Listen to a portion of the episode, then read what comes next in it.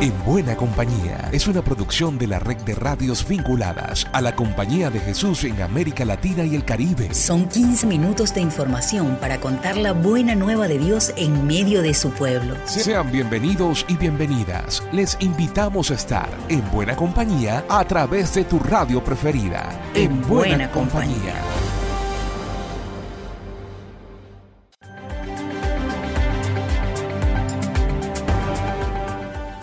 El programa de esta ocasión tiene un sello especial. Se lo dedicamos a las mujeres de América Latina y el Caribe.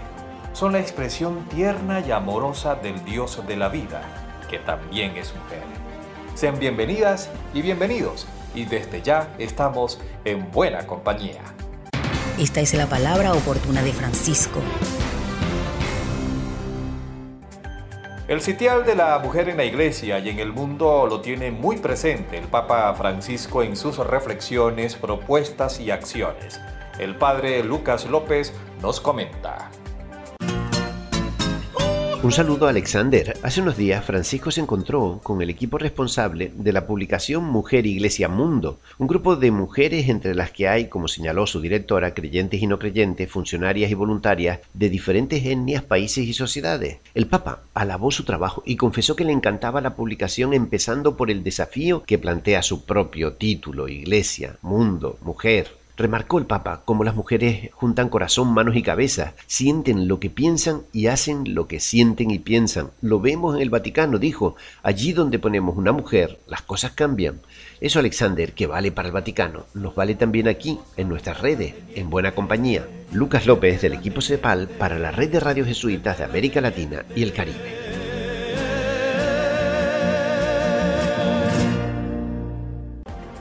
Las mujeres indígenas son realzadas en las obras de la Compañía de Jesús de la provincia de México. Elizabeth Ángel nos cuenta cómo es este reconocimiento. Un saludo, Alexander. En el marco del Día Internacional de la Mujer, la provincia mexicana de la Compañía de Jesús reconoce la labor y el aporte de las mujeres en todas las dimensiones de las obras jesuitas, especialmente a las mujeres indígenas que trabajan arduamente en la consolidación de los proyectos sociales. Tal es el caso de Amalia Hernández, mujer celtal originaria de Chiapas al sureste del país, en la frontera con Guatemala, que dirige la radio Bachajón Ashlequilco. Dicha radio aporta a la comunidad celtal y sobre todo a mujeres en sus derechos laborales, económicos y de salud a través de programas radiofónicos como La voz de la niña y La esperanza de la igualdad, donde destacan temas de violencia, familia y la reivindicación de las mujeres y niñas dentro de sus comunidades. Escuchemos a Amalia que nos comparte retos y logros como mujer indígena en su participación en la radio Bachajón.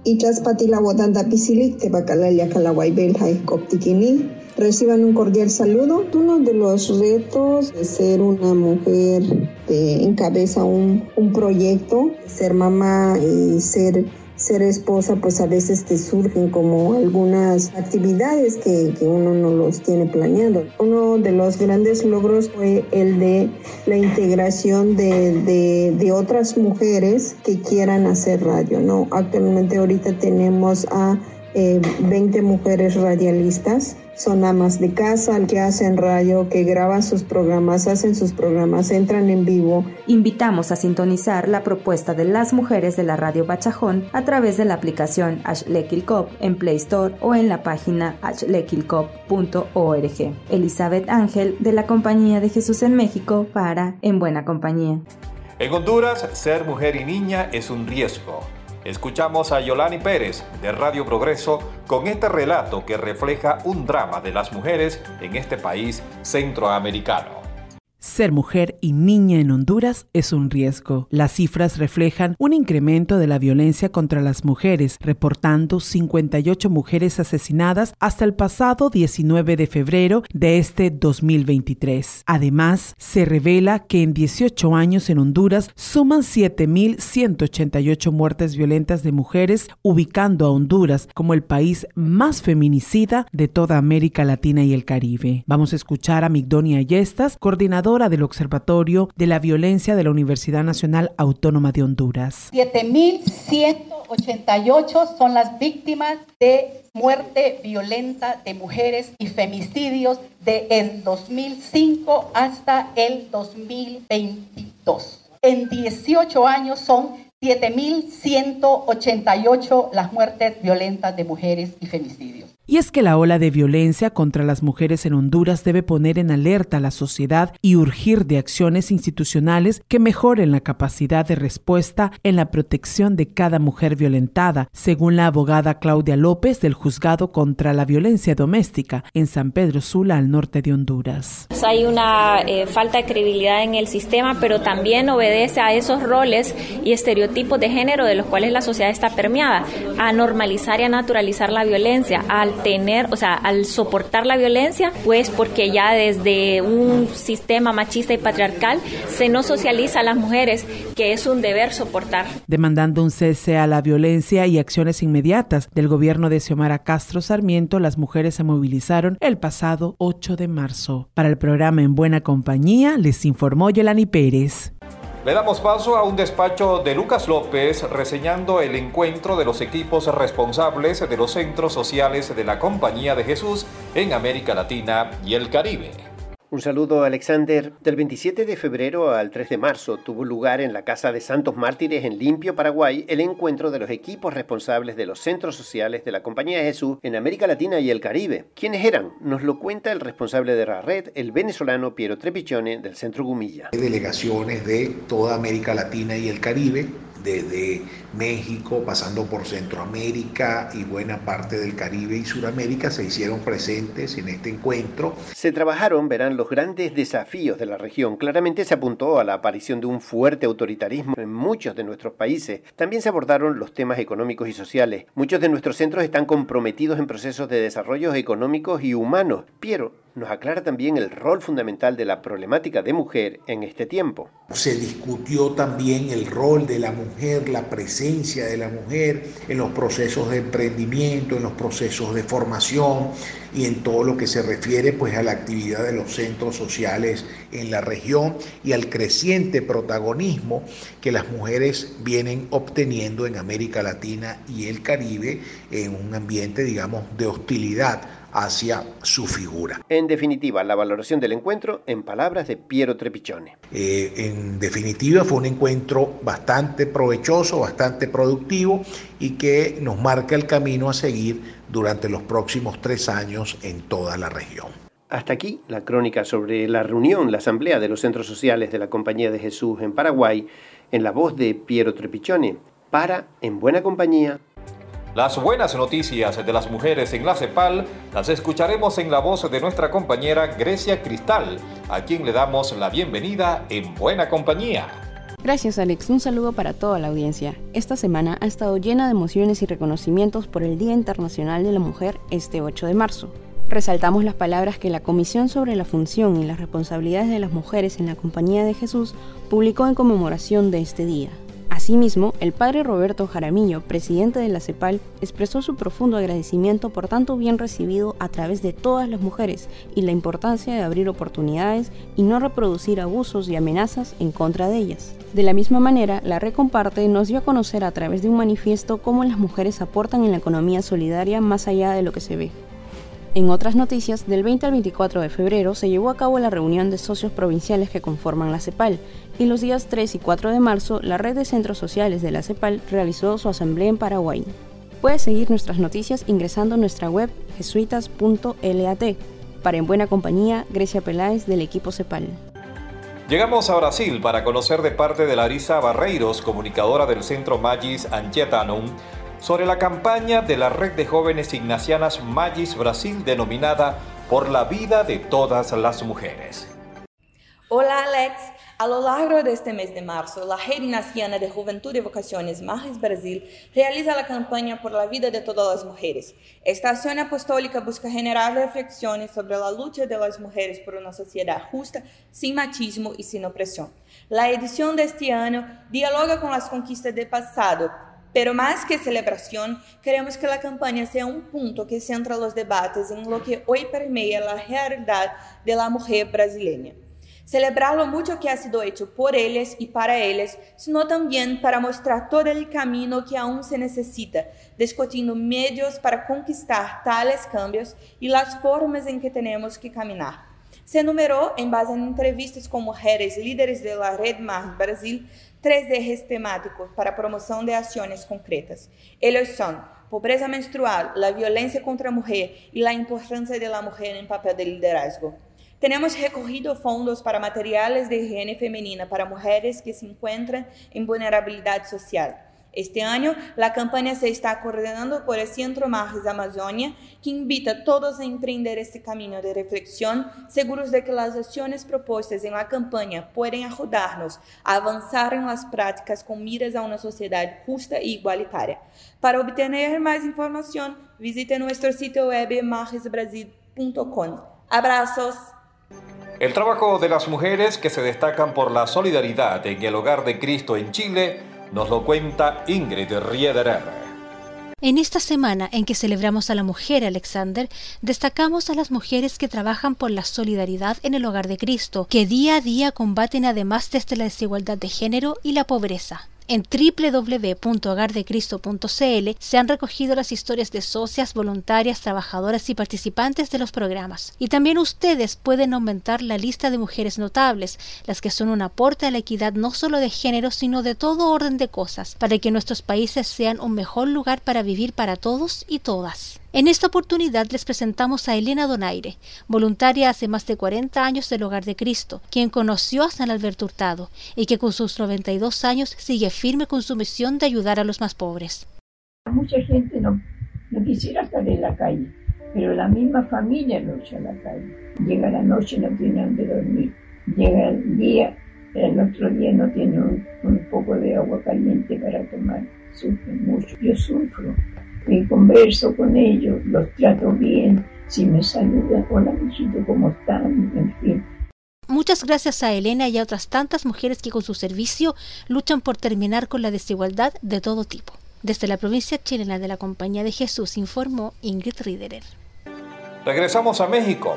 Vamos a compartir la experiencia de Gabriela Guevara Naranjo, coordinadora de la licenciatura en Derecho de la Universidad Iberoamericana de León.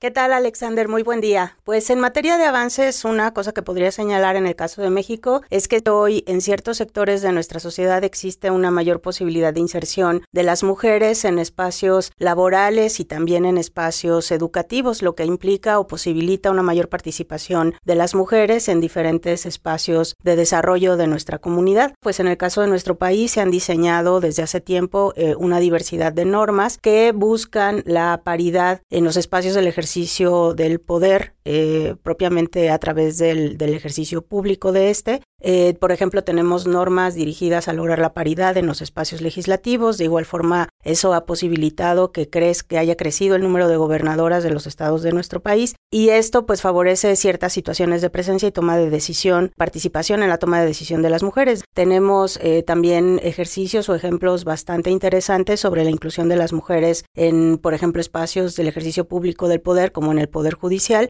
donde de manera intencionada se integran a mujeres en espacios de impartición de justicia. Sin embargo, pues los temas que tenemos pendientes son muchos, son variados y también son trascendentes. En el caso de México, las mujeres seguimos enfrentando situaciones de violencia en todos los espacios de nuestra vida, tanto públicos como privados, en nuestros hogares, en nuestros trabajos, en la, en la calle. Y si bien eh, la expresión máxima de la violencia contra nosotras son los feminicidios que hoy en México constituyen eh, un número de 11 por día en promedio, pues lo que pasa previo a estos pues son situaciones cotidianas en materia de violencia económica, física, psicológica y en otros tópicos que siguen conformando el eje de nuestra exigencia por la reivindicación de nuestros derechos. Para En Buena Compañía, Gabriela Naranjo Guevara, coordinadora de la licenciatura en Derecho de la Universidad Iberoamericana León, Radio Ibero León. Y nos vamos a Bolivia en buena compañía con Julio Rodríguez de Radio Santa Cruz, quien nos reporta los desafíos para la igualdad en el Chaco y la Amazonía boliviana. Saludos Alexander. En el marco del Día de la Mujer, Vilma Mendoza, presidenta de la Confederación Nacional de Mujeres Indígenas de Bolivia, CENAMIP, destacaba a los micrófonos de la radio algunos desafíos para avanzar hacia la igualdad y reducción de la violencia. Por un lado, aseguraba que se necesita fortalecer las capacidades de las mujeres para el ejercicio de los derechos colectivos de los pueblos y naciones indígenas. Por otro lado, indicó que potenciar los emprendimientos económicos de las mujeres es otro elemento central para lograr su empoderamiento. Siempre vamos a priorizar el fortalecimiento de capacidades de las mujeres, ¿no? Fortalecer sobre el ejercicio de los derechos colectivos, a que las mujeres tengan que entender de que los derechos colectivos son de todos, no solamente son decisión de los varones para el bienestar y el futuro de esa nación. Entonces el otro tema que hay que trabajarlo bastante es fortalecer las economías propias que tienen las mujeres, de cómo mejorar, por ejemplo, el arte que manejan la mayor parte que trabaja con la artesanía pero que trabaja desde lo que conoce, ¿no? Pero cómo mejorarlo eso para que tenga mayor ingreso, por ejemplo, ¿no? Hay muchas iniciativas manejadas por mujeres con este tema de, por ejemplo, de aprovechamiento de la leche majo, del azaí, de la pulpa, a mejorar un poco la parte administrativa. Entonces, son esos temas muy fundamentales que necesitamos fortalecer. Amigas y amigos de En Buena Compañía, les comento para terminar que la CENAMIB aglutina a las mujeres indígenas de las denominadas Tierras Bajas de Bolivia, que incluye regiones como la Amazonía, la Chiquitanía y el Chaco. En el reporte, Julio Rodríguez Barrancos desde Radio Santa Cruz de Fundación IRFA en Bolivia. La vida de las mujeres presas en Cuba, nuestra amada Cuba, la conoceremos un poco en la voz de Julio Pernús, al referirse a una carta que le escribieron al presidente de ese país. En el marco del Día Internacional de la Mujer, el 8 de marzo, varias presas políticas cubanas enviaron una carta al presidente del país pidiéndole que respete la voluntad del Papa Francisco de poner en libertad a los presos políticos de la isla nuestra colega Cindy de la Rosa va a compartir con nuestros oyentes algunos de los fragmentos de esta carta que fue firmada con una huella de sangre de las diez prisioneras que la escribieron. Al pueblo de Cuba. Hoy nos hemos dispuesto a escribir estas palabras para exigir al régimen que respete y cumpla con lo dispuesto por el máximo pontífice de la Iglesia Católica, el Papa Francisco quien a través de su emisario el cardenal Estela envió su deseo y ordenanza para nuestra liberación. Esto es un mensaje donde pedimos a Díaz Canel que tenga presente que somos madres, hijas, abuelas, que deseamos poder estar en libertad junto a nuestra familia y aprovechamos esta oportunidad para agradecer al representante de la Iglesia en el mundo por preocuparse por nosotras, presas políticas cubanas. La carta fue enviada de manera simultánea a varias personas, dentro y fuera de Cuba, que las publicaron en sus redes sociales, protegiendo la integridad de aquellos que la sacaron desde la cárcel y la entregaron en instituciones como la Anunciatura, aunque no existen datos oficiales de la cantidad de personas detenidas en Cuba por motivos políticos y el gobierno niega que existan personas en esta categoría, organizaciones independientes contabilizan unos 1.800 cubanos tras las rejas. Fue un reporte de Julio Pernús desde Radio Maíz 98.3 FM en San Cristóbal, República Dominicana. Y para despedirnos con el quién es quién como mujer, escuchamos a Alejandra Nuño, representante de la CEPAL en la Comisión de la Mujer de la Compañía de Jesús, creada por el Padre General. Un saludo a Alexander a ti y a los oyentes de la red de radios jesuitas de América Latina y el Caribe. Vivo y trabajo en México, en concreto en Guadalajara, en el Centro Universitario por la Dignidad y la Justicia Francisco Suárez del Iteso, Universidad Jesuita en esta ciudad. Ahora mismo formo parte de la comisión creada por el padre Arturo Sosa, general de los jesuitas, para que abordemos el lugar y la función de las mujeres en la compañía de Jesús. En esta tarea estoy aprendiendo lo importante que es la apertura a escuchar los signos de los tiempos, a seguir reflexionando y construyendo a diferentes niveles y en todos los sectores, obras e instituciones de la compañía espacios con igualdad de oportunidades y libres de violencias y opresiones. Sueño, por tanto, en un mundo en el que los derechos humanos sean una realidad, en el que todas las personas, especialmente las niñas y mujeres, seamos tratadas con dignidad, respeto, inclusión y justicia y tengamos las oportunidades para contribuir a ese sueño. Soy Alejandra Nuño desde Liteso en México para En Buena Compañía. Por mi parte, mujeres, un gran abrazo y gracias por seguir con nosotros en Buena Compañía. Llegamos al final por esta ocasión. La invitación es para la próxima semana para que sigamos en buena compañía. Una producción de la Red de Radios Jesuitas de América Latina y el Caribe. En, buena, compañía.